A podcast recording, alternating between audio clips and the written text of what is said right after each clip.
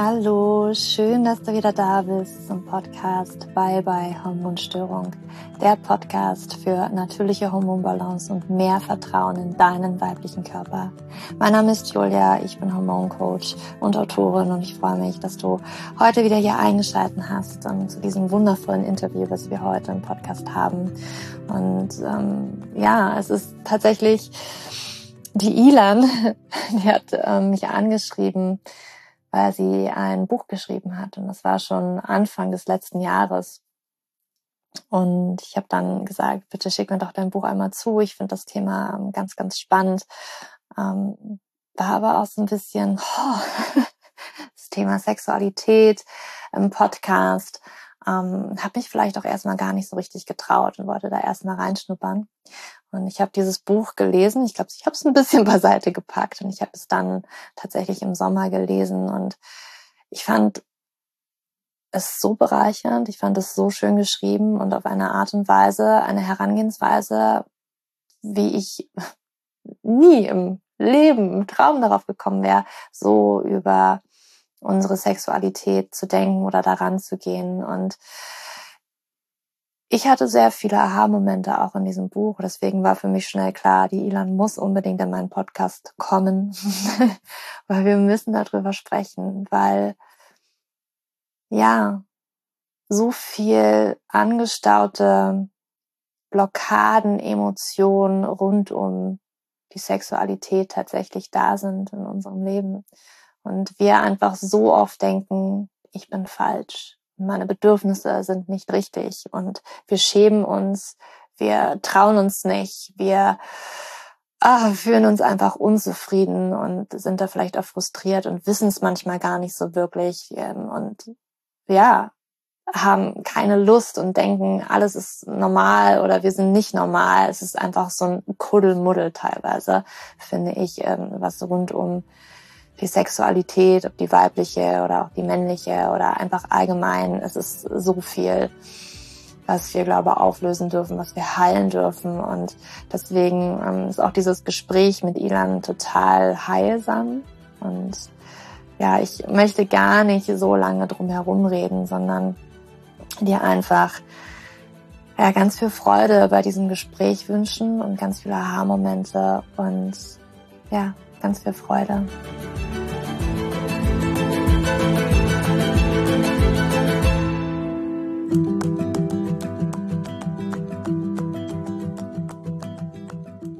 Ilan, ich freue mich wahnsinnig, dass du heute hier bei mir im Podcast bist.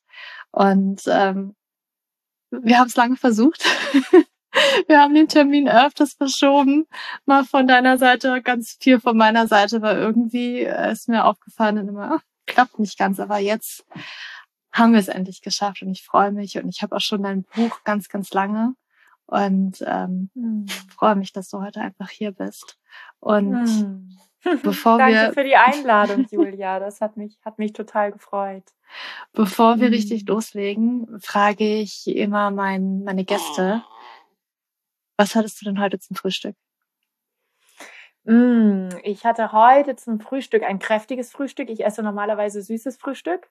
Aber ich habe heute kräftig gegessen und ich habe mir eine Gemüsepfanne gemacht, eine ayurvedisch inspirierte Gemüsepfanne. Okay. Und ähm, die war so gut und vor allem so nährend und so beruhigend, dass ich dachte, ui, so für den Winter wird das vielleicht mein Frühstück. Ich habe mhm. sehr lange sehr lange irgendwie so, ja, Lifestyle-Frühstück und Müsli und Smoothie und so. Und jetzt dachte ich, glaube, mir ist zu kalt. Ich brauche irgendwie was, was Erdendes. Also genau, das, das lerne ich diesen Herbst viel, mich zu erden und zu nähren auf allen Okay. Ebenen. Ja, spannend. Was war da drin in deiner Gemüsepfanne? Äh, Brokkoli und Zucchini und Aubergine. Und okay. dann noch Rosinen. Also Rosinen und Ghee und ähm, Gewürzmischungen, die machen es dann ayurvedisch. Ja. Genau. Ist ja hm, zum Frühstück, kann ich mir vorstellen, das ist wahrscheinlich erstmal eine Umstellung, wenn man auch die ganze Zeit süß isst. Und also ich bin auch so ein Mensch, es hört sich so nach Mittag oder Abendbrot an. Frühstück ist bei ja. mir auch immer so Smoothie, Porridge, mhm. irgendwie in die süße Richtung. Aber ja. spannend. Ja, das Wärmende und ja. das, das Wärmende und was ich sehr, ähm, was mich sehr interessiert, sind diese Heilungsrichtungen, wie zum mhm. Beispiel Ayurveda, die ja wirklich unterrichten, wie wir die Qualitäten essen können, die wir mehr erleben wollen. Und in dem Sinne, ja, es ist jetzt vielleicht eine kleine Umstellung, aber das macht irgendwie gar nichts, weil es hat so ein unmittelbar erdendes mm. und zentrierendes er, so eine erdenden, zentrierende Qualität in allen Ebenen von meinem Erleben. Also ich glaube, das ist der Punkt. Nicht so sehr, mhm. wie geht es mir währenddessen, während ich es esse, sondern wie geht es mir danach? Wer ja. werde ich, indem ich das esse? Ja. Und, und das interessiert mich ganz, ganz viel an Nahrung. Also über diesen kurzfristigen, wie ist es jetzt hinaus, was komponiere ich da in meiner Körperin? Voll spannend, dass du das sagst weil im Prinzip, ne, das sage ich auch immer, es ist so wichtig, ich sage immer, die Erfahrung zu machen, wie du dich mit verschiedenen Lebensmitteln fühlst, also wie sich das ja. anfühlt. Anstatt ja, immer so, wir sind immer so im Autopiloten und essen immer das, was wir schon immer gegessen haben und hinterfragen auch gar nicht mehr unsere Gewohnheiten oder äh, wir lernen ja auch bestimmte Dinge und äh, denken halt, das ist halt das, wie wir uns jetzt ernähren müssen und das ist das mhm. Richtige und Gesündeste für mich. Und dann lade ich auch immer super gerne ein, probier mal was anderes und guck mal, wie es sich anfühlt. Mhm. Ja, genau. super, super schön. Mhm. Ilan, wir sprechen ja heute über deine Arbeit und vor allen Dingen auch über dein Buch. Finde deine sexuelle Kraft, die Elemente der Ekstase. Darf ich dich mal fragen, wie bist du zu dieser Arbeit gekommen? Wie kam es dazu, dass du dieses Buch geschrieben hast? Dass hm. du dich hm. diesem Thema annimmst? Ja, ähm, das sind ja im Prinzip drei Fragen. Wie kommt es zu den Elementen der Ekstase? Wie kommt es zum Thema Sex? Und wie kommt es dazu, ein Buch drüber zu schreiben? Ja. Das sind ja wirklich drei verschiedene Prozesse ja. Und ähm, wir, wir können mit dieser Frage beginnen, ähm, wie, wie kommt es zu dem Thema Sex? Und auf einer Ebene muss ich sagen, ich weiß es nicht so genau. Ich weiß nur, es hat mich wirklich immer interessiert. Also ich mhm. bin auf dem platten Land aufgewachsen und dann kaum war ich 16, bin ich in die nächste halbwegs größere Stadt gefahren in einen Sexshop was damals auch überhaupt nicht legal war, dass man unter 18 einen Sexshop darf. Oder das glaube ich, darf man heutzutage auch noch nicht. So, also ich, ich wusste immer, ey, in dieser Welt der Sexualität gibt es was für mich zu lernen und zu holen, was mich interessiert. Und ich wusste mhm. auch immer, es geht mir nicht primär um die Erfahrung, Sex zu haben, sondern es geht mir primär um die Ekstase, die in diesem Thema möglich ist, die wieder mhm. zu befreien. Ähm, und ich glaube, insofern war mein Riecher richtig, weil wir lernen in Bezug auf Sex so viele nicht ekstatische Glaubenssätze oder so viele mhm. Dinge, die einfach überhaupt nicht ähm, mit uns, mit der Begegnung, mit der Körperlichkeit, mit der Ekstase irgendwie vereinbar sind, dass wir, wir müssen uns die Zeit nehmen, diese Dinge zu verlernen. Wir müssen uns mhm. die Zeit nehmen, diese Dinge auszuatmen, um unsere eigene Wahrheit wiederzufinden. Und dann war es auf eine Art nur noch ein Katzensprung bis zu den Elementen der Ekstase, weil dann sind wir sehr, sehr schnell dabei, ja gut, okay, wie ist meine sexuelle Wahrheit? Und dann suchen wir die mhm. sexuelle Wahrheit dort, wo meine Freundin ihre sexuelle Wahrheit gefunden hat und ich merke, oh, ich bin aber anders. Und dann fängt da der ganze Hassel an. Und ähm, ich habe ja mit sehr, sehr vielen Menschen Sex gehabt, weil ich unter anderem ja auch zwei Jahre als Prostituierte gearbeitet hatte und konnte einfach unglaublich viel vergleichen. Alle denken, sie sind normal und niemand ist normal. Also alle sind irgendwie unglücklich und verklemmt mhm. und irgendwie haben nicht richtig mhm. Ahnung von Sex. Das ist der gemeinsame Nenner, würde ich schon sagen.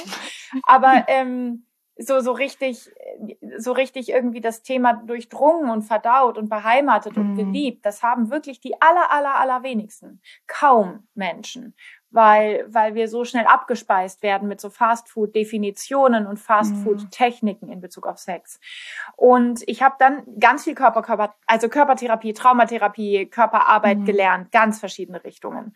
Ähm, Bewegungstherapie, Visualisation, also hundert verschiedene kleine, größere Fortbildungen und so weiter. Und die vier Elemente Erde, Wasser, Feuer, Luft, die kommen immer wieder drin vor. Also bei jedem, was weiß ich, Tanz in der Natur Workshop Tanz mit der Erde, Tanz mit der, also es ist diese vier Elemente, dieser große Kreis, dieser große Bogen, mhm. diese große Komposition aus, ähm, aus Existenz, aus Schöpfung, aus Lebendigkeit. Das gibt es einfach immer wieder. Ich habe in Massagefortbildungen Erde, Wasser und Feuer, Luft, Berührungen, Techniken gelernt für den menschlichen mhm. Körper. Das heißt, diese Auffächerung in diese vier Quadranten, die war gegeben.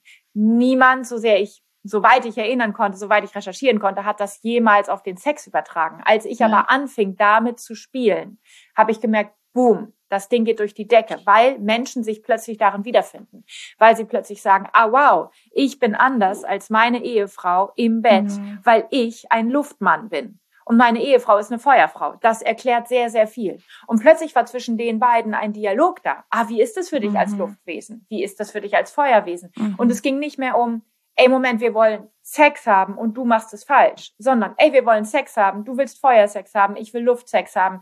Was machen denn Luft und Feuer, wenn sie einander begegnen? Entweder machen sie einander platt, Feuer frisst mhm. Luft auf, oder Luft bläst Feuer aus. Das ist das, was im Konfliktfall passiert. Mhm. Die Elemente machen einander platt. Oder die Luft macht und das Feuer geht erst richtig los. Und das mhm. Feuer bewegt die Luft für einen wilden Tanz nach oben, weil heiße Luft aufsteigt. Du siehst, wir haben dieselbe Begegnung der Elemente und wir können daraus eine Win-Win-Situation für die Elemente machen. Und das ist der Ansatzpunkt für die Elemente der Ekstase. Das heißt, ich lerne meine individuelle Sexualität einzuteilen in eine individuelle Komponiertheit aus mhm. diesen vier oder letzten Endes sechs Quadranten. Ich weiß, es gibt nicht sechs Quadranten, aber gibt es bei den Elementen der Ekstase halt doch. So, aber sie dort, ähm, mhm. weil es zwei Flügelelemente gibt, Flügel der Luft und Flügel der Erde und sich dort so einzuordnen, dass ich von dort aus sehen kann, ah wow, für meine individuelle Sexualität bin ich perfekt. Das ist ja cool. Ich bin ja gar kein sexueller Problemfall. Ich bin ja perfekt. Mhm. Das sexuelle Problem, das war ja die Definition meiner Außenwelt, was Sex sein sollte. Mhm. Oder Orgasmus. Oder Partnerschaft oder was auch immer. Und von dort aus mit anders gestrickten Menschen, also mit anderen Menschen, in einen in einen nährenden, in einen ekstatischen Dialog, in einen ekstatischen Tanz zu finden. Das ist im Prinzip diese Landkarte. Und darüber ein Buch zu schreiben, war letzten Endes einfach dann auch die Pragmatik, dass ich gemerkt habe, Menschen reißen mir dieses Material aus den Händen. Mhm. Und, ähm, und ich weiß selber, wie es ist, sexuell ähm, zu suchen und sexuell finden zu wollen. Und und auch daran zu verzweifeln, dass man diese Vorbilder und diese Möglichkeiten und diese Orientierungen nicht hat oder nicht findet mhm. oder sich nicht leisten kann. Und ein Buch ist eine sehr, sehr zugängliche Sache. Und es war für mich unglaublich befriedigend, auch die Challenge zu haben, ein Buch zu schreiben, um wirklich alles zusammenzufassen, was ich darüber weiß. Also wirklich auch ein bisschen wie dieses Baby ganz in die Welt zu bringen und jetzt sich selber zu überlassen. Das ist die, ähm, das ist die wunder wunderschöne Seite daran, ein Buch zu schreiben, dieses ein, ein fertiges Baby in die Welt zu geben.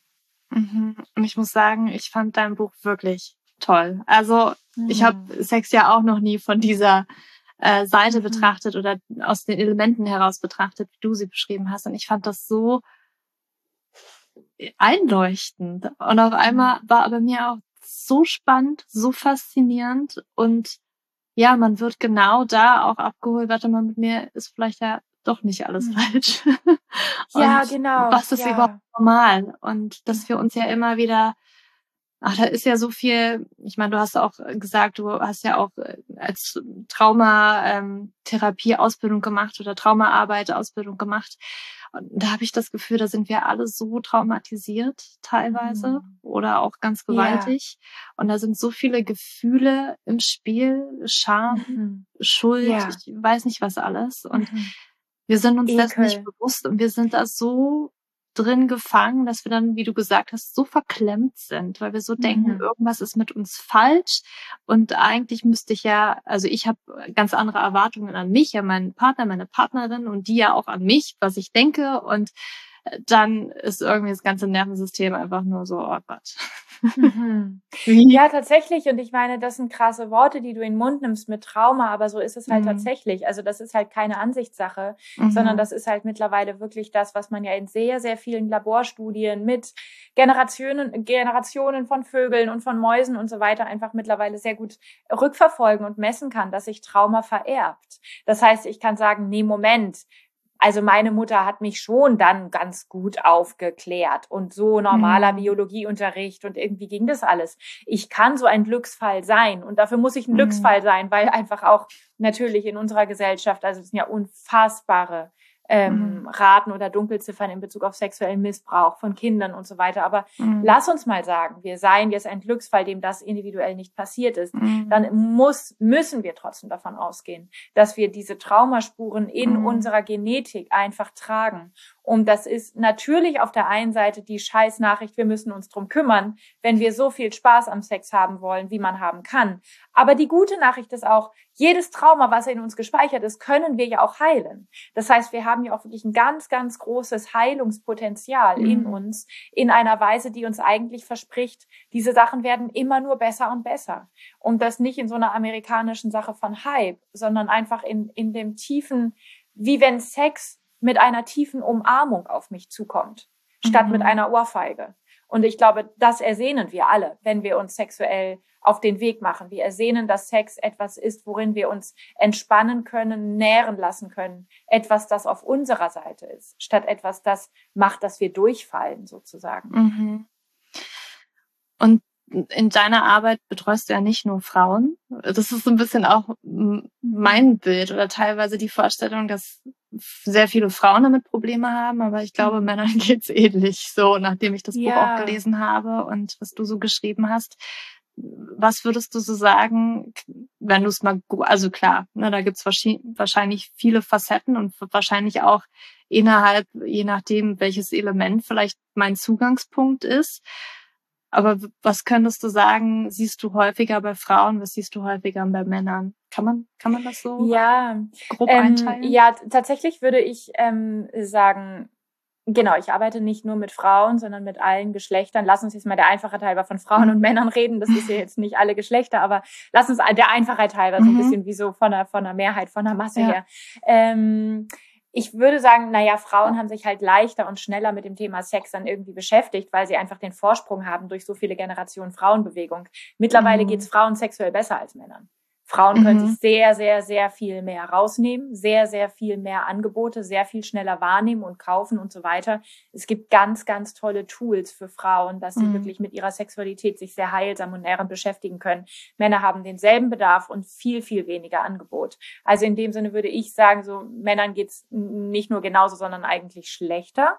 Mhm. Ähm, der, und, und die Falle, also wenn du mich fragst nach dem typischen Unterschied sozusagen, das Hauptleidenssymptom, was die meisten Frauen und die meisten Männer in dieser Gesellschaft abkriegen, ist, Frauen fühlen sich sexuell tendenziell zum Opfer gemacht, also tendenziell unterlegen. Also Frauen nachts auf der Straße haben nicht Angst, dass sie irgendwie sich mal wieder in eine Messerstecherei verwickeln, weil sie ihre Aggression nicht bei sich behalten können. Die haben Angst, vergewaltigt zu werden. Mhm. Also es ist dieses, ich habe nicht Angst davor, ein Täter zu werden, sondern ich habe Angst davor, ein Opfer zu werden. Mhm. Das ist, ist ganz, ganz häufig speziell bei Frauen in Bezug auf Sex einfach, ja klar. Also wie sollte es auch anders sein, wenn jedes dritte Mädchen sexuell missbraucht wird? Mhm. Dass das einfach das Feld ist. Du bist als weibliches Wesen ein sexuell gefährdetes mhm. Wesen in dieser Gesellschaft. Punkt.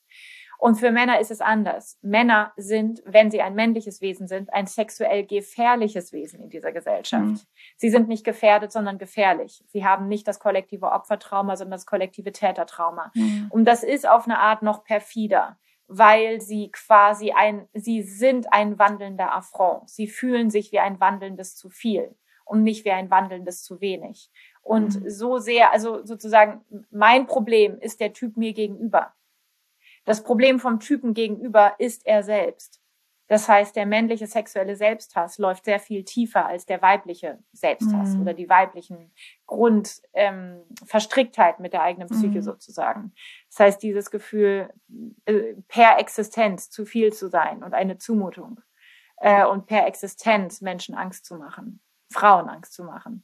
Das mhm. ist ein, ein, ein Fluch den diese Gesellschaft mhm. ausspricht in der, in der Art und Weise, wie sie Jungs zwingt, aufzuwachsen und in Bezug auf Sex zu lernen, beziehungsweise nicht zu lernen, wo ich glaube, dass auch das führt dazu, dass Männer einen unglaublich tiefen Leidensdruck haben, weil mhm. zum Selbsthass verurteilt zu sein, solange man lebt, weil man im falschen Körper ist, ist, ähm, ist, mhm. ist unfassbar brutal. Unfassbar brutal. Mhm. Also es ist etwas wie, Du wirst leiden oder du wirst den Weg finden, es aufzulösen. Es gibt keine Möglichkeit, sich damit zu arrangieren. Es gibt keine hm. Möglichkeit.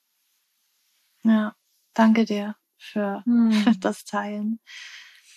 Jetzt sprichst du ja von Ekstase. Was meinst du damit? Was ist das für dich? Ja, Ekstase ist letzten Endes, genau, es ist ein Begriff, da könnte man jetzt verschiedene andere Begriffe vielleicht auch nehmen. Ich will den Begriff weder zu hoch hängen, im Sinne von es ist Erleuchtung, noch zu mhm. niedrig, im Sinne von es ist jeder kleine Flow-Zustand. Ekstase mhm. ist das Leben brodelt und braust in meinem Nervensystem. Mhm. Das Ekstase hat in dem Sinne mit einer tiefen Ergriffenheit zu tun mhm. und mit einer immensen Intensität. Ekstase ist, ich bin wirklich volle Kanne anwesend und volle Kanne lebendig. Und Ekstase kann ich aber sehr, sehr konkret eigentlich definieren. Und zwar definiere ich es körper- oder lebensenergetisch. Mhm. Da gibt es zum Beispiel, ähm, es gibt diese wunderschönen ähm, Videoaufnahmen von Vogel- oder Fischschwärmen auf YouTube. Häufig mhm. werden die auch in Zeitlupe gezeigt und häufig auch mit so klassischen Symphonien. Ich weiß nicht, ob du das mal gesehen hast, aber es gibt so dieses, so, so ein Vogelschwarm oder einfach ein Fischschwarm, die ja oft irgendwie dann eine Million Fische irgendwie da in mhm. einem Fischschwarm haben. Und der bewegt sich durch den Ozean und zwar mit einer mit in einer Einheitlichkeit und in einer Schönheit und in einer Art verschmolzen zu sein mhm. miteinander und trotzdem ist jeder Fisch frei wo wir Menschen davor sitzen und erstmal auf die Knie fallen, weil es so schön ist. Und an zweiter Stelle uns dann häufig fragen, hey, welcher Fisch hat denn hier das Kommando? So, welcher Fisch sagt, es geht jetzt nach links? Und das ist natürlich dieses geht nach links, ist ja gar kein Ausdruck, weil es geht ja dreidimensional in einem unfassbar schönen Tanz in irgendwelche mhm. Richtungen, für alle gleichzeitig. Mhm. Und das ist der springende Punkt bei Ekstase. Es gibt in, in Ekstase nicht mehr diese Kommandozentrale. Es gibt in Ekstase nicht dieses so, Ilan, jetzt mach das, jetzt mach das. In Ekstase mhm. gibt es eine spontane Selbstorganisation von allen Anteilen meiner selbst. Und mhm. die spontane Selbstorganisation ist immer eine, die Bezugnahme herstellt. Das heißt, wenn sich spontan meine Lebensenergie selber organisieren darf, dann organisiert die sich nicht im Sinne von Abspaltung, Dissoziation und meine Kniescheibe will mit meinem linken Ohr nichts zu tun haben. So eine Selbstorganisation gibt es nicht, weil sie nicht spontan ist, sondern immer mhm. so eine Art von Abspaltung immer dadurch motiviert ist, dass meine Kniescheibe gerade Angst hat von meinem Ohr und sich nicht traut, das zu klären sozusagen. Das heißt, wir haben, wenn wir Leben freilassen, wenn wir Lebensenergie freilassen, haben wir immer Bezugnahme zwischen einzelnen Teilen und mhm. wie die Einspeisung von einzelnen Teilen in das größere Ganze, was dadurch mehr wird als die Summe seiner Teile. Und wenn ich das in meinem Nervensystem erlaube, dann erlebe ich Ekstase, weil ich dann erlebe, ah wow, in der Außenwelt gibt es diesen und jenen Trigger oder diese und jene Situation, die mich bewegt und ich reagiere von innen so. Ich habe keine Getrenntheit zwischen innen und außen in dem Sinne, mhm. du triggerst mich, das ist dein Thema mit deiner Mutter, lass mich damit in Ruhe, sondern ich habe, was macht es mit mir? Ich lasse mhm. es nach mhm. innen, ich gebe wieder was nach außen und ich habe die Trennung, die Getrenntheit auch nicht mehr in mir. Und wir reden deshalb über Ekstase, weil wir in dieser Kultur hauptsächlich Nicht-Ekstase produzieren mhm. natürlich. Und diese Nicht-Ekstase wird dadurch produziert, dass wir lernen, du hast es schon angesprochen, zum Beispiel uns zu schämen, mhm. uns schuldig zu fühlen, uns selber für falsch zu halten, kein Verständnis dafür zu haben, wie individuell und wie einzigartig und wie perfekt mhm. wir mit unserer Sexualität aber sind. Und wenn wir mit diesen Grundvorbehalten gegen uns, gegen unsere Essenz rumlaufen, dann erleben wir Ekstase nicht, weil wir unserer Lebensenergie nie gestatten, sich alleine von selbst zu organisieren.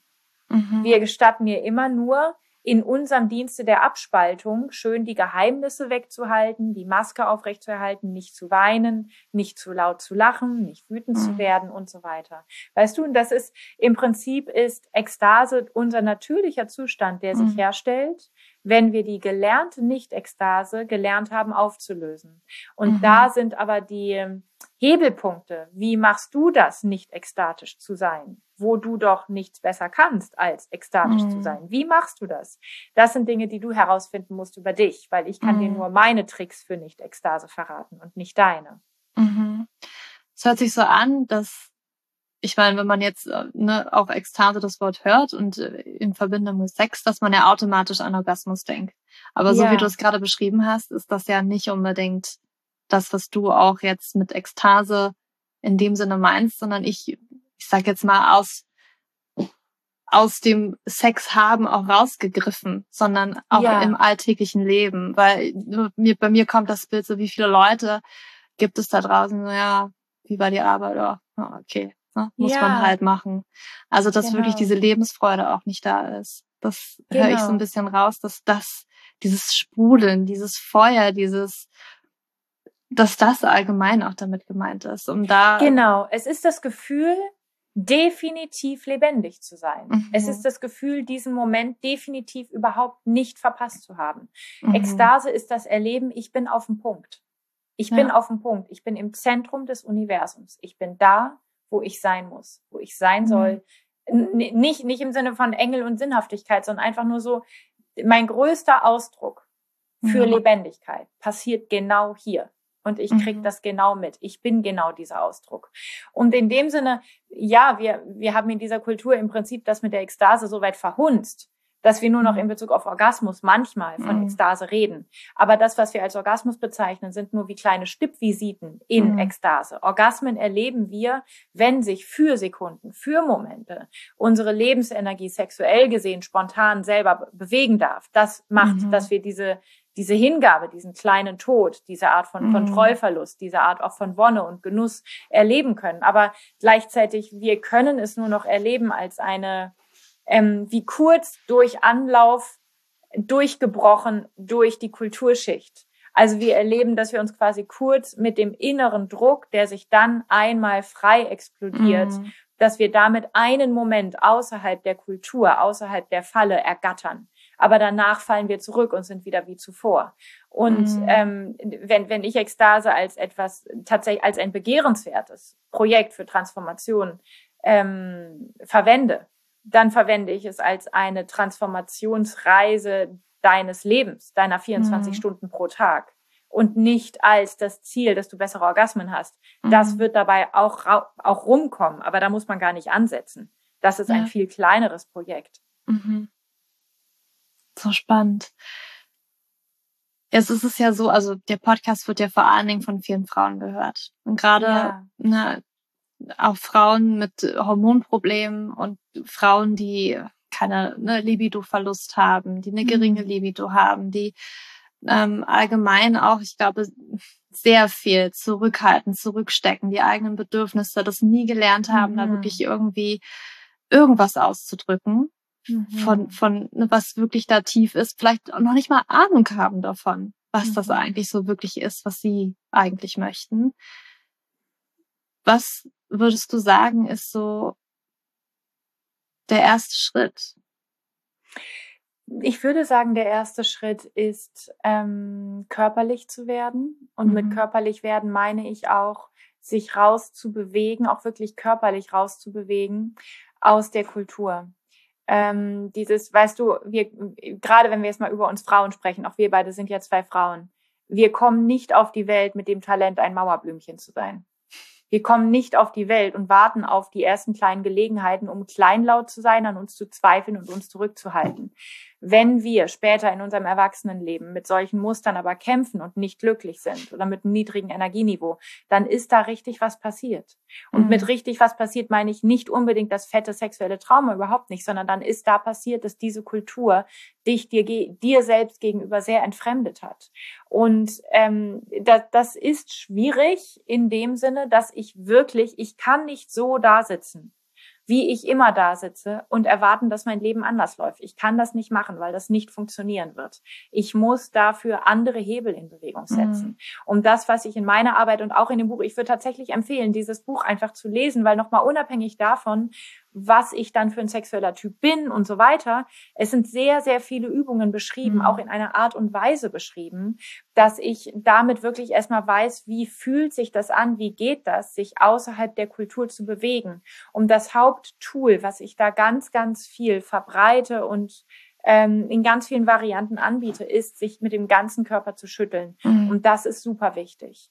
Weil wenn wir uns schütteln, haben wir eine Mög haben wir wie ein Angebot an unsere Lebensenergie, sich wirklich frei und neu und spontaner zu organisieren. Mhm. Das heißt, Ganzkörperschütteln ist schon ein erster Weg oder ein erster Schritt Richtung Ekstase. Und wann immer ich merke, ach, jetzt lächle ich wieder und mir ist gar nicht nach Lächeln. Oder jetzt werde ich wieder rot und eigentlich bin ich wütend. Oder jetzt halte ich wieder die Klappe und eigentlich will ich meine Meinung sagen. Sobald ich das bemerke, diese Situation zu nehmen und dazu mich zu schütteln oder dazu ähm, zu tanzen zur Not, mhm. aber wild und ausgelassen zu tanzen, mhm. das sind die heilsamen Schritte, weil es nichts bringt, sich einfach nur vorzunehmen, sich anders zu verhalten. Das bringt mhm. nichts. Wir, wir müssen uns mh, mm, wie körperlich einen Raum erkämpfen, kreieren, indem wir neue Bewegungen mit unserer Lebensenergie ausprobieren können mhm. und äh, wiedererlernen können. Dieses mentale, ich nehme mir vor, anders zu sein, das ist, mhm. das ist zu schlapp, weil das mentale so oberflächlich ist. Das kommt uns immer so tief vor, unsere Glaubenssätze. Aber das ist sehr, sehr oberflächlich im Vergleich zu dem, mhm. welche tiefen Muster in uns eingeschrieben mhm. sind. Das heißt, der erste Schritt für wirklich alle Menschen, die irgendwas in ihrem Leben verändern wollen, ist ihre körperliche Lebensenergie hinter dieses Projekt zu stellen. Durch wilde, freie, schüttelnde mhm. Bewegung, von mir aus auch durch andere Bewegung. Aber du musst deine körperliche Lebensenergie auf die Seite der Veränderung bekommen. Mhm. Wenn die in dem alten Muster drin bleibt, dann kannst du mit deiner Willenskraft, mit deiner Disziplin nicht genug ausrichten, um alte, tiefe Muster zu shiften. Mhm. Ja, das stimmt. So wahnsinnig. Mhm. Und jetzt gibt's da wahrscheinlich viele, die so sagen, würde ich niemals tun. Ja. ne, auch da ist schon dieser Verstand so krass, äh, die genau. fühlen, ne, dass man sich so gehemmt fühlt, noch nicht mal sich genau. das zu erlauben. Ja, und gleichzeitig, ich meine, weil wir uns so gehemmt fühlen, mhm. machen wir ja solche Sachen wie das Ganzkörperschütteln, mhm. um diese Sachen wie diese Gehemmtheit abzubauen. Und ich meine, ich habe auch so angefangen und war total gehemmt. Und jede Frau, die irgendwie in meine äh, Seminare kam, die ersten Jahre, als das noch nicht so verbreitet war. Also jetzt heutzutage wissen die Menschen schon alle von YouTube, dass Ilan die ist mit dem Schütteln. Die sind alle schon irgendwie wahnsinnig warm. Die springen da so am Abend rein, also am ersten Tag. Das fängt immer an einem Abend an, wenn ich hier vor Ort mit Menschen irgendwie so eine Schüttelparty mache. So springen immer rein, sind total warm. Aber es war einfach früher nicht so. Und es war immer so irgendwie so, mhm. Gott, ist mir das peinlich und mache ich das richtig. Und ich habe die Augen auf und ich mache mal nur ein bisschen mit und ich mache mal schnell eine Pause und so weiter. Und das ist völlig fein. Also das ist gar kein Problem, dass du dich jetzt zu gehemmt fühlst, um dich zu schütteln. Das ist gar kein Problem. Dein Problem ist nur, wenn du dich so gehemmt fühlst, dass du jetzt nicht mal den kleinen Finger schüttelst. Denn wenn du heute den kleinen Finger schüttelst, dann schüttelst du morgen die ganze Hand und übermorgen beide Hände. Und dann bist du in null nichts, in einer Woche bist du dabei, mit der ganzen Körperin dich in die Freiheit und in die Ekstase zu schütteln. Also schüttel heute den kleinen Finger, Tigerin. Und das ist dieses Ding. Wir müssen nicht die Probleme los sein, um den Prozess anzufangen. Mhm. Aber wir dürfen uns von unseren Problemen nicht aus der Kurve kicken lassen, so dass wir den Prozess gar nicht erst anfangen. Yes, wahre Worte. Magst du uns einmal mitnehmen in die verschiedenen Elemente? Ganz kurz anreißen, ja. was uns ja, genau. erwarten würde? Ja, im Prinzip ist es wirklich, und deswegen mache ich es auch wirklich nur ganz kurz, mhm. ähm, es ist ja wirklich intuitiv selbsterklärend. Es ist ja wirklich, du verbindest dich damit, wie ist das Wasserelement? Mhm. Was, welche Qualitäten hat das Wasserelement? Und diese Qualitäten hat deine Sexualität, wenn deine Sexualität diese Wasseraspekte hat. Und bei Wasser zum Beispiel, was haben wir? Wir haben die Gefühle, wir haben das Reinigen, wir haben das Heilen, wir haben das Waschen. Wir haben bei Wasser, das fließt überall hin, in jeden Winkel, es räumt den ganzen Schmutz raus. Das heißt, Wasser braucht, wenn es klar und strahlend und funkelnd sein soll, eine sehr aufgeräumte, schöne, ästhetische Umgebung. Also Wasser ist das irgendwie sozusagen, Wassersex ist nicht Sex in der Besenkammer. Wassersex mhm. ist das tantrische Gelage. Weißt du, und bei Feuer zum Beispiel, Feuer als Stichflamme ist sofort am Start. Und Feuer kann aus allem heraus zündeln und aus allem heraus seine Flammen machen. Das heißt, Feuer hat nicht so eine Betonung auf der Ästhetik der Umgebung, sondern mhm. Feuer sagt du und ich, woo, yay, come on, Party. Und Feuersex ist der Sex, den wir in dieser Kultur häufig lernen. Also der Sex, der mit Reibung zu tun hat, mit Bewegung, mit Tempo. Wassersex mhm. ist vielleicht super langsam. Vielleicht so langsam, dass wie die Genitalien einfach nur ineinander legen und uns gar nicht bewegen. Oder auch vielleicht auch ganz unabhängig von den Genitalien, die haben miteinander gar nichts zu tun. Wir sind vielleicht gar nicht mal ganz ausgezogen und wir spüren aber einfach die Haut aneinander oder so. Luftsex ist dann ein sehr feinstofflicher, ätherischer Sex. Ich könnte ein bisschen sagen, wie so ein Fernheilungsex. Ähm, also einfach, weil, weil Luftmenschen oder Menschen mit Luftanteilen in ihrer Sexualität so hochsensibel sind, mhm. dass für sie häufig die Intensität stärker wird, wenn sie nicht angepackt werden, sondern man irgendwie nur über die Aura streicht zum Beispiel. Also äh, Luftsex ist der Sex, der am meisten von unseren sexuellen Konzepten über Bord wirft und der das, die sexuelle Definition am meisten erweitert. Insofern sind Luftmenschen super wichtig für frischen Wind in unserer sexuellen Landschaft. Und dann gibt es das Erdelement und ich meine, es ist, das ist die Mutter Erde. Das ist dieses, die versteht ihre Kinder bedingungslos. Also sexuelle mhm. Erdmenschen sind so, so gegründet und gesettelt und zentriert in sich, dass sie von ihrer eigenen inneren Mitte heraus erstmal zwar auch alle sexuellen Neigungen und Möglichkeiten mitmachen, dass sie aber selber so wenig Probleme haben mit ihrer Sexualität, die haben sich sozusagen auch sehr wenig beeindrucken lassen von dieser Kultur. Die sind mhm. so gut und rund und klar und gesund in ihrer Körperlichkeit. Die haben irgendwie so dieses, Freunde, was habt ihr eigentlich alle immer mit euren sexuellen Problemen? Ich meine, Sex ist doch einfach irgendwie schön, wenn man einander mag und so. Und die anderen Elemente sitzen rum und sagen, nein, das ist total kompliziert. Mm, mm, mm. Und, und er hat immer so, hä, warum ist das, warum ist das für euch so? Aber ich meine, wenn es keinen Spaß macht, dann macht man es doch nicht. Man mhm. denkt so, hä, wir hätten gerne deine Probleme, Erde. Also so, Erde ist da irgendwie so ganz unschuldig, robust, gesund und die anderen Elemente sind alle so äh, angeschossen in die Richtung Feuer fühlt sich zu viel, Wasser und Luft fühlen sich zu wenig und nicht genug. Und dann gibt es zwei Flügelelemente, das sind sozusagen mhm. Kulturelemente, ähm, die im Prinzip, also Flügel der Luft ist der gesamte Bereich, wo Menschen in ihrer Sexualität im Prinzip durch mentale Vorstellungen, durch sexuelle Fantasien in ihre sexuelle Energie reinkommen. Und das hat mhm. natürlich diese Hochbegabung wie so ein Blitzeinschlag. Die stellen sich ihre Fantasie vor und boom, die sind von 0 auf 100. Das ist auf einer Ebene total geil, weil sie einen sexuellen Highway haben. Auf einer anderen Ebene kann es natürlich auch sehr einsam machen oder sehr eingeschränkt mhm. machen. Und für alle Elemente ist die Einladung, die anderen Elemente natürlich kennenzulernen und die eigene Sexualität zu erweitern.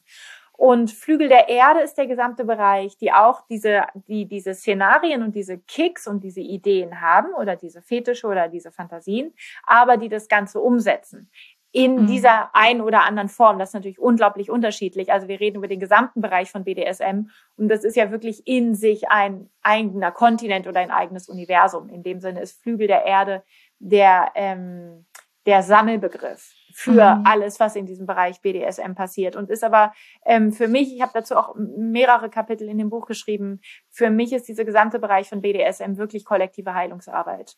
Weil, weil im BDSM so viele Dinge, die erstmal jetzt nicht per se erotisch sind. Also es ist jetzt mhm. nicht automatisch erotisch, eine Krankenschwester zu sein oder zu spielen. Es ist nicht automatisch erotisch, ähm, irgendwie, was weiß ich, in, in, in Latex herumzulaufen oder mit Schmerz oder mit Unterwerfung oder so etwas zu tun zu haben.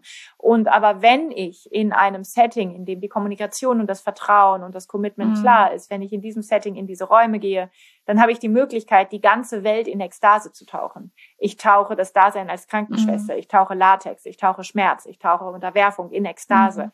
Das heißt, ich wasche letzten Endes die gesamte Kultur. Und mhm. das finde ich unglaublich kraftvoll. Also ich finde, dass, ähm, dass diese gesamte BDSM-Arbeit, die natürlich primär stattfindet, weil Menschen ein gutes Sexleben haben wollen, das ist auch fantastisch, weil das ist so wie, hey, die denken an ihr eigenes Sexleben. Und obwohl mhm. sie nur an ihr eigenes Sexleben denken, werfen sie eine Informationswelle ins Kollektiv, was einfach sehr, sehr kraftvoll ist. Mhm. Ja. Haben Flügelmenschen, ähm, wie soll ich das ausdrücken? Ich würde jetzt nicht sagen größere Probleme, aber ich kann mir vorstellen, dass sie ähm, dadurch, dass sie vielleicht Fantasien haben, die sie vielleicht mhm. nicht sich trauen auszudrücken, dass sie da noch mehr gehemmt sind als äh, die Nicht-Flügelmenschen, also die sich eher mhm. so diesem Element zuordnen? Mhm. Ähm, ich ich glaube, das ist wie eine Frage der, der Schichtung oder dessen, in mhm. welchem Setting bewegt sich der Mensch. Also die mhm. Untersuchung, die man gemacht hat, zu dem, wer hat die größeren Probleme, zeigen, dass Menschen aus der BDSM-Community psychisch viel robuster sind und mhm. weniger Probleme haben als mhm. Menschen aus der Nicht-BDSM-Community. Das heißt, man müsste Menschen jetzt quasi bemitleiden, die nicht zu den Flügelmenschen gehören. ja. Das betrifft aber, glaube ich, wirklich die Ebene, die Menschen, die einfach es auch in diese Communities geschafft haben und die sich dort auch gut zetteln konnten. Und das mhm. ist ja mhm. auch nicht für alle der Fall, weil das mhm. ja auch mhm. wirklich, ähm, auch dafür brauche ich die Resilienz, auch dafür brauche ich den Mut, auch dafür brauche ich genug Selbstliebe, mhm. dass ich mir das gönne. Und ähm, in, in der Gesellschaft ist es natürlich leichter, als Feuermensch und als Wasserfrau durchs mhm. Leben zu gehen, statt als, äh, was weiß ich, Mann, der jetzt darauf steht, irgendwie ausgepeitscht zu werden. Klar. Mhm. Das also, wenn wir jetzt von, von, vom offiziellen Tagesgeschäft reden, dann ist es einfach weiterhin leider mhm. so sehr mehr tabuisiert, zum BDSM-Spektrum im Sex zu gehören oder sich mhm. zu zählen. Ähm, dass man, glaube ich, sagen muss, auf der Ebene ist es schwieriger. Das, also, mhm. das würde man wahrscheinlich, also analog jetzt auch übertragen können auf Homosexuelle. Das ist so wie, mhm. ey, come on, also hoffentlich reden wir, müssen wir nicht mehr drüber reden, dass das jetzt irgendwie noch schwieriger ist. Und ich glaube, ja. für ganz viele Homosexuelle ist es das auch wirklich nicht mehr. Aber die haben sich das hart erkämpft. Mhm. Lehrer, die offen an ihrer Schule mit ihrer Homosexualität umgehen können, das sind, das sind Heroes. Was haben die dafür in Kauf genommen? Was haben die dafür gekämpft? Was haben die dafür auch, auch in sich selber ihr eigenes Zentrum einfach und ihre Selbstliebe wiedergefunden. Mhm. Also das, man, man kann es nicht verallgemeinern in der Art und Weise, in der man ja. jetzt erstmal davon ausgeht, alle sind hetero und alle stehen auf Blümchensex oder was auch immer. Ja. Und ähm, oder oder Hollywood-Sex oder oder ja, genau, wie auch immer. Das heißt, ja, ich glaube, es ist, du hast mehr Aufforderung, dich mit deiner Sexualität mhm. in einer heilsamen, reifen mhm. Weise zu befassen, wenn du irgendwie aus diesem hetero-Hollywood sonst wie Schema rausfällst. Das würde ich schon sagen. Mhm. Ja. Ja, das Leider ist genau das, was ich meine. Dass man halt genau ja. dieses, na, ich bin nicht normal. Warum ja. habe ich diese Gedanken, ja. diese, diese Bedürfnisse? Das kann ich mir richtig gut vorstellen, dass da ja. wirklich auch dieser Selbsthass, wie du vor allem vom, mhm. bei Männern das vorhin am Anfang auch erzählt hast, dass das das ja nach schürt. So, diese, okay, ja. ich bin, ich bin absolut falsch. Was ist mit mir falsch? Ja. ja. Ja, und da kann genau. ich auch wirklich nur noch mal sagen, äh, wirklich, dein Buch kann ich wirklich empfehlen, da, hm. da einmal einzutauchen und das aus einer anderen Perspektive zu sehen und einfach hm. mal da, da reinzugehen und zu merken, warte mal, ich bin damit hm. ja auch nicht hm. alleine, wir reden ja auch so wenig darüber. Mhm. Also, vielleicht ja. nur mit der besten Freundin, aber es ist auch nicht in jeden Freundschaften so, mhm. dass man wirklich so offen reden kann oder das von sich aus möchte. Ich weiß zum Beispiel, weißt du, wie, wie ich früher war. Also, das sind schon so kleine Beispiele, gar nicht mehr über das Sexuelle, aber was mir damals an, ähm, aufgefallen ist, so, ich habe äh, zwei Cousinen und meine jüngere Cousine, die teilt ganz offen alles, was ihr peinliches in ihrem Leben passiert ist. Und ich habe immer mhm. zugehört und habe damals so gedacht, oh Gott, das würde ich niemals erzählen, das soll mir gar keiner wissen, mhm. weil ich mich immer so viel geschämt habe für alles und habe so viel, ne, ja. ne, immer diese Maske, dieses Perfekte nach außen, mhm. bis ich irgendwann angefangen habe, auch solche Kleinigkeiten, also ne, immer so was Kleines zu teilen und mhm. ähm, das hat so unglaublich geholfen, dass ich heute mhm. also freier auch sprechen kann über mhm. wirklich Kleinigkeiten. Ne? Und ich mhm. weiß auch, ne, auch von mir aus, dass natürlich für die Sexualität war dann nochmal so was anderes. Das ist dann nochmal so was, was noch schwerer fiel. Weil das ist nochmal so was, das ist noch mehr mehr in so einer Ecke, so ein Tabuthema. Ja. Und das ist doch eigentlich irgendwie was, das sollte doch einfach so funktionieren.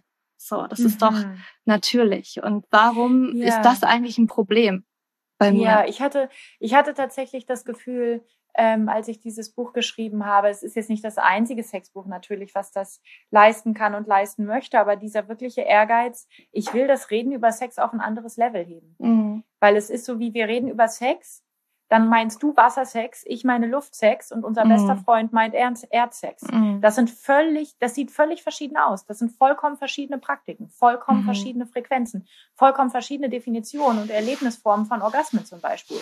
Auch von dem, ob Orgasmen überhaupt wichtig sind. Und, und da gibt es was, wo ich gemerkt habe, nein, ich will nicht, dass wir so dumm sind als Kultur. Mhm. Ich will nicht, dass diese Kultur davonkommt, damit Sex so zu verhunzen. Ich mhm. will, dass, wenn wir das Wort Sex in den Mund nehmen, wir wissen, dass nichts damit gesagt ist. Mhm. Weil jetzt jeder anfängt, seine private Suppe daraus zu kochen. Ja. Und das ist nicht interessant. Interessant ist, dass wir uns verständigen, um einander einen warmen, liebevollen Raum halten zu können, in dem es safe ist, sich mitzuteilen mhm. mit der inneren Wahrheit. Mhm. Also insofern, das, ja genau, das war tatsächlich so eine Motivation, dieses Buch zu schreiben, dieses ähm, ein anderes, eine andere Wachsamkeit, ein, andere, mhm. ein anderes Bildungslevel in Bezug auf Sex zu installieren. Mhm. Und, und ich glaube wirklich, dass das auf so vielen Ebenen helfen kann. Mhm. Ja, das glaube ich mhm. auch. Also mhm. wirklich, das Buch kann ich wirklich ja, empfehlen. Und, und, und eben insgesamt, also ich meine jetzt ja, das Buch, aber ähm, auch eben Bezug nehmt auf das, was du gesagt hattest, dieses, diese Kultur der Sprache. Mhm. Und wir werden nicht mehr über Sex reden, wenn wir uns beim Thema Sex, ähm, wenn wir ständig Angst haben beim Thema Sex. Ja. Angst davor, falsch zu sein oder aufzufliegen. Mhm. Wir werden dann über Sex reden, wenn Sex ein liebevolles Thema ist, was mhm. uns mit einem Lächeln zugewandt umarmt.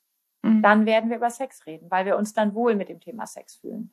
Und, und dafür brauchen wir das dass wir über Sex reden können in einer Weise, dass, dass das jeweilige Ich darin vorkommt, mhm. die Individualität. Ich habe noch ein, zwei letzte Fragen auch nochmal zu deinem Buch. Würdest du sagen, haben wir alle Elemente in uns? Ist eins, ja. also wie beim Ayurveda, haben wir ein Dosha vielleicht mhm. mehr als die anderen?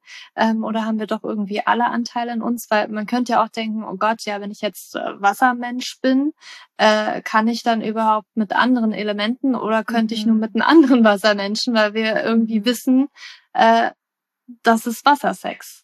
Mhm. Nein, also tatsächlich die Kombination von Elementen sind sehr zu empfehlen. Das hatten wir ja am Anfang bei Luft ja. und Feuer, also auf jeden Fall. Wir haben all diese Elemente in uns. Also wir sind, wir sind immer der ganze Kosmos, wir sind immer der ganze, mhm.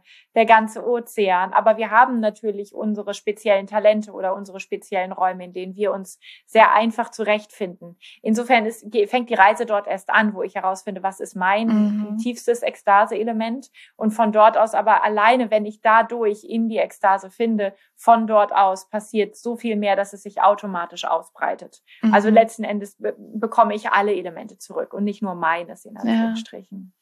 Ich glaube, im Buch hast du auch geschrieben, das Element, mit welchem man am ehesten Zugang wieder genau. zu der Sexualität Was ist die Startrampe ja, genau. für sexuelle Ekstase? Und, und von dort aus geht es aber erst los. Ja. Ja, voll schön, Elan. Ähm, Gibt es noch etwas, was ich nicht gefragt habe, was du unbedingt noch mit hier in den Podcast reinwerfen möchtest, was du mit auf den Weg geben möchtest? Hm. Ich das jetzt nicht, wo du jetzt speziell irgendwie etwas nicht gefragt hättest, aber ich glaube, der Punkt, der mir am Herzen liegt, ist dieses wir laufen halt, das hast du auch kurz erwähnt, so ein bisschen schnell in unserem Erwachsenenalter so fast zynisch rum. Mit mhm. diesem Frust, mit diesem, naja, mhm. muss ja, naja, aber dann ist ja wieder Wochenende und so mhm. weiter. Jetzt ist das Jahr schon wieder um. Und äh, wenn wir das mit der Ekstase ernst nehmen, dann bröckelt diese Art der Lebenseinstellung. Und ich möchte Werbung dafür machen, dass die bröckelt. Ich möchte Werbung dafür machen, dass die bröckeln darf. Weil das, wir reden darüber immer ein bisschen, ja, die Konditionierung der Kultur, aber uns fällt nicht auf, wo sie ist, weil wir mhm. nie ohne sie sind. Mhm. Wenn es uns beginnt aufzufallen, dann schlackern uns oft auch echt die Ohren, weil wir merken so, ey, alter Schwede, das, da ist ja richtig, da ist ja richtig eine, eine Verdrehung oder eine Entfremdung von mir, von mir selbst passiert, der ich nicht zugestimmt habe, die ich auch mhm. nicht bewusst mitgeschnitten habe und die trotzdem sehr, sehr tief sitzt. Das heißt, ich möchte Werbung dafür machen, wirklich das eigene Leben und wenn es ein längerfristiges Projekt ist, wirklich zu befreien. Ich möchte Werbung dafür machen, mhm. weil ich weiß, dass es sich so sehr lohnt und aber gleichzeitig, wir müssen dafür raus aus diesem Leben mit den kleinen Zielen. Mhm. Ja, ja, du hast vollkommen recht. Mhm. Ich habe jetzt noch zum, zum Ende hin drei kleine Fragen, die ich jedem Gast in meinem Podcast stelle, ähm, wo du einfach ein Wort, ein Satz spontan, mhm. was dir in den Sinn kommt, reinwerfen darfst. Und zwar, wenn du nur eine einzige Sache nennen dürftest, die wir für mehr Gesundheit in unserem Leben tun könnten. Welche eine Sache wäre das? Hm, Ekstase. eine Sache für ein erfüllteres Leben.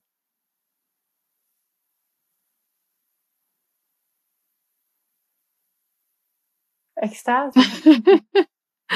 Und ähm, eine Sache für mehr Weiblichkeit in unserem Leben. Hm. Mehr loslassen. Ja, total schön. Sehr schön. Elon, ich danke dir. Magst du uns hm. vielleicht jetzt am Ende auch nochmal erzählen, wo wir dich finden? Ähm, gerne auch nochmal von deiner Arbeit erzählen. Du machst ja, also hast ja nicht nur das Buch geschrieben, sondern du machst ja tatsächlich auch live Kurse, Workshops. Mhm. Erzähl gern mal. Mhm, ja, ich bin sehr einfach im Internet zu finden. Tatsächlich kommen auf der Straße ständig Menschen auf mich zu und sagen, ich kenne dich aus dem Internet. so wildfremde Menschen, was ich immer ganz, ganz toll finde. Also ilanstefani.com erstmal ist meine Webseite und aber ja, man findet mich auch auf Facebook und YouTube und Telegram und so weiter. Und ähm, ich muss auch sagen, ich liebe Online-Arbeit wirklich auch sehr, mhm. weil ich sehr, sehr liebe, das Internet zu nutzen wie so ein gemeinsames Nervensystem, in dem wir uns mhm. auch wirklich verbinden können, um voneinander zu lernen. Also da geht es mir jetzt gar nicht nur um irgendwie Business, Business, sondern einfach diese Vernetzung ist mhm. aufregend für mich. Und ähm, also jetzt mal ganz einfach auf meiner Homepage gibt es das sehr, sehr leicht, dass man einfach sieht, ich habe eine Online-Community, wo Frauen auch unter sich sind, wo man irgendwie jeden Monat vier Live-Calls hat und so weiter. Ich habe eine riesen Online-Bibliothek da für diese ganzen Ekstase-Schüttelreisen, für Thema Sex und Nicht-Sex und alles mögliche, Online-Kurse. Und ähm, ich habe auch, und das hatte ich auch kurz erzählt, diese, ähm, also jetzt wieder nächsten, ab nächstem März, diese Live-Events, die ähm, die wirklich sehr in diese Körperlichkeit oder in diese gemeinsame mhm. Ekstase hineingehen. Und das ist auch meine große Forschung letzten Endes, ähm, weil wir jetzt viel, wir haben jetzt viel über meine Arbeit geredet in dem Sinne, so wie kann es mein Leben verbessern oder dein Leben verbessern. Und meine aktuelle Forschung ist, wie kann, wenn wir beide uns treffen und schütteln in die Ekstase hinein, Julia, können wir beide diese Zelle der Ekstase wie eine energetische Spende irgendwo anders hinschicken, so dass dort, wo mhm. zum Beispiel in einem mhm. Kriegsgebiet jemand sich gerade nicht schütteln kann, davon aber profitiert und weniger leidet. Das ist für mich gerade die Frage. Können wir als Menschen, als kleine ekstatische schüttelnde Menschengruppen eine energetische Spende Richtung Traumaheilung mhm. in Krisengebiete, in Konfliktherde, in Kriegs- äh, oder Traumaräume hineinschicken? Und ähm, ja, genau, das mache ich ähm, online und auch live, besonders live. Und da habe ich bisher den Eindruck, ey, cool, das funktioniert. Und das interessiert mich. Mich interessiert, ja. dass wir im Westen mit unserer Selbstfindungsszene nicht so hier irgendwie rumhüpfen und unser Kindheitstrauma frisieren, sondern dass wir das nutzen, um, ähm, um, um wirklich Global, Global mhm. Impact, Global Change mit zu unterstützen. Oh, voll schön, Ilan. Hm. Danke dir. Ja, es ist ein bisschen wie Ekstase ist nicht deine private Entscheidung ja. oder dein privates Vergnügen. Ekstase ist hochpolitisch und hochaktuell und immens hm. wichtig. Ilan, ich danke dir für deine Zeit hm. hier im Podcast, für dein Sein und hm. einfach ein, ja, ein Herzensdanke für, für hm. dich, dass du hier warst. Vielen, vielen Dank, Julia. vielen Dank, Zuhörerinnen. Lasst uns gemeinsam in die Ekstase vibrieren. Woo! Ich hoffe, du hast ja genauso dieses Gespräch genossen, wie ich es genossen habe, als ich es geführt habe mit der Ilan. Und es ist die Arbeit von Ilan finde ich so wertvoll, weil sie auch Themen anspricht, die mich gerade sehr beschäftigen. Und das hat gar nicht immer mal was mit Sexualität zu tun, wie wir auch in dem Podcast so ein bisschen ähm, herausgekitzelt haben, Ekstase, was, was ist das? Sondern es geht so ein bisschen mehr darum, um das Nervensystem, die Emotionen, diese mh, mm, Urwunden vielleicht auch, die wir alle irgendwo in uns tragen und die uns irgendwie klein halten und blockieren und wo wir einfach die ganze Zeit denken, ach, so wie ich bin, bin ich gar nicht richtig und bin ich einfach nur falsch und deswegen trauen wir uns nie wirklich irgendwas richtig zu und Mm, da finde ich den Ansatz wirklich so wunder, wunderschön. Und ich kann auch das Buch von Ihnen einfach nur empfehlen, was ich dir auch nochmal in die Show Notes packe. Ähm, ist so heilsam zu lesen und kann ein erster Schritt sein. Und ja, alles auch zu Ilan findest du natürlich in den Show Notes. Und ja, ich, ich freue mich einfach über dein Feedback zu der Folge. Lass mich das gerne wissen. Entweder ähm, schreib mir eine Mail oder komm mich auf Instagram besuchen. Da finde mich, dort findest du mich unter Julia Schulz.coaching. Mm, und schreib mir gerne, wie du diese Podcast-Folge fandest, was du mitnehmen konntest. Ähm, ja, ich freue mich da auf jeden Fall, mehr in Verbindung mit dir zu gehen und da mehr von dir auch zu erfahren, was, was bewegt dich, was hat dich bewegt, als du diesen Podcast gehört hast. Und ja, freue mich einfach, wenn du mir da schreibst. Und yes, das war's heute auch schon. Ich hoffe, dass du weiterhin gut in dieses neue Jahr startest und ähm, ja, vielleicht so ein bisschen mit mir mitmachst, in diesem Surrender zu gehen und nicht so hart zu dir zu sein, weil ich glaube, ich habe es schon in der letzten Podcast-Folge so ein bisschen gesagt. Wir sind meistens im Januar New Year, New Me. Jetzt bin ich richtig hart und diszipliniert und ziehe alles durch. Und vielleicht ist es manchmal gar nicht das, was wir brauchen, weil es gar nicht so durchzuhalten ist, weil wir immer in diesem innerlichen Kampf sind. Und vielleicht ist es tatsächlich mal Zeit des Surrenders, der Hingabe zu gucken, warum sind in mir eigentlich oder ist in mir dieser Kampf? Warum sind in mir Blockaden? Warum bin ich nicht immer gut zu mir? Warum habe ich vielleicht Verhaltensweisen in den letzten Jahren, die ich jetzt überbiegen und brechen natürlich komplett anders machen möchte, mit richtig viel Härte und Disziplin, weil irgendwie muss ich das doch mal hinbekommen. Aber was ist da vielleicht ein Anteil in dir, dass das vielleicht bisher noch nicht so geklappt hat? Und man kann auf eine andere Art und Weise da tatsächlich hinschauen. Ja. Okay, aber ja, vielleicht regt dich das zum Denken an, da einfach mal reinzugehen. Bist du, bist du eher in Liebe mit dir oder bist du eher in Härte mit dir? Und ja, mit diesen Worten lasse ich dich in diese Woche, in diesen Tag, in diesen Abend, wann auch immer du diese Podcast-Folge gehört hast, würde ich ganz lieb umarmt. Deine Julia.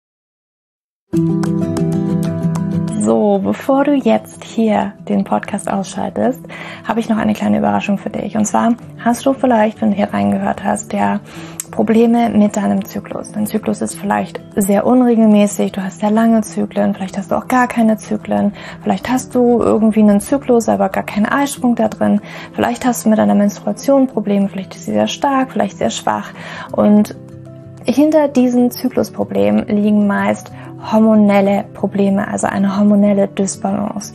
Und ich habe herausgefunden, dass es meist vier Haupthormon-Dysbalancen gibt.